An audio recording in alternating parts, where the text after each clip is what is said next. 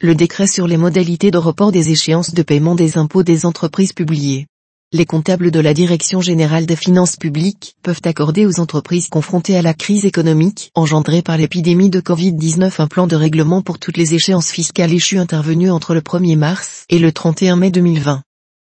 Les entreprises exerçant une activité économique, qui sont particulièrement touchées par la crise économique liée à l'épidémie de Covid-19, peuvent bénéficier de plans de règlement pour leurs impôts dont la date d'échéance de paiement est intervenue entre le 1er mars et le 31 mai 2020, ou aurait dû intervenir pendant cette période avant décision de report au titre de la crise sanitaire. Leur demande doit être formulée auprès du comptable public compétent au plus tard le 31 décembre 2020. La première échéance du plan de règlement, dont la durée ne peut excéder 36 mois, est fixée au plus tôt le 1er septembre 2020 pour les plans de règlement conclus avant cette date.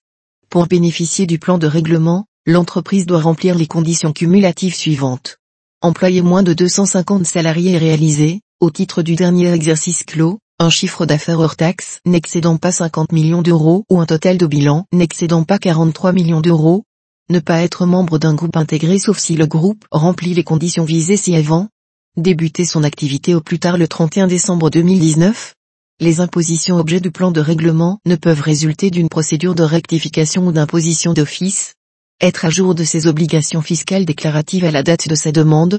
constituer auprès du comptable public des garanties propres à assurer le recouvrement des créances du Trésor à hauteur des droits dus si la durée du plan de règlement octroyé est supérieure à 12 mois, attester avoir sollicité pour le paiement des dettes dues à ses créanciers privés et dont la date d'échéance de paiement est intervenue entre le 1er mars et le 31 mai 2020 un étalement de paiement ou des facilités de financement supplémentaires, à l'exclusion des prêts garantis par l'État. Le plan de règlement est dénoncé à défaut le cas échéant, de constitution du complément de garantie ou, de respect par l'entreprise des échéances du plan de règlement ou, de respect par l'entreprise de ses obligations fiscales courantes ou, d'avoir sollicité l'étalement.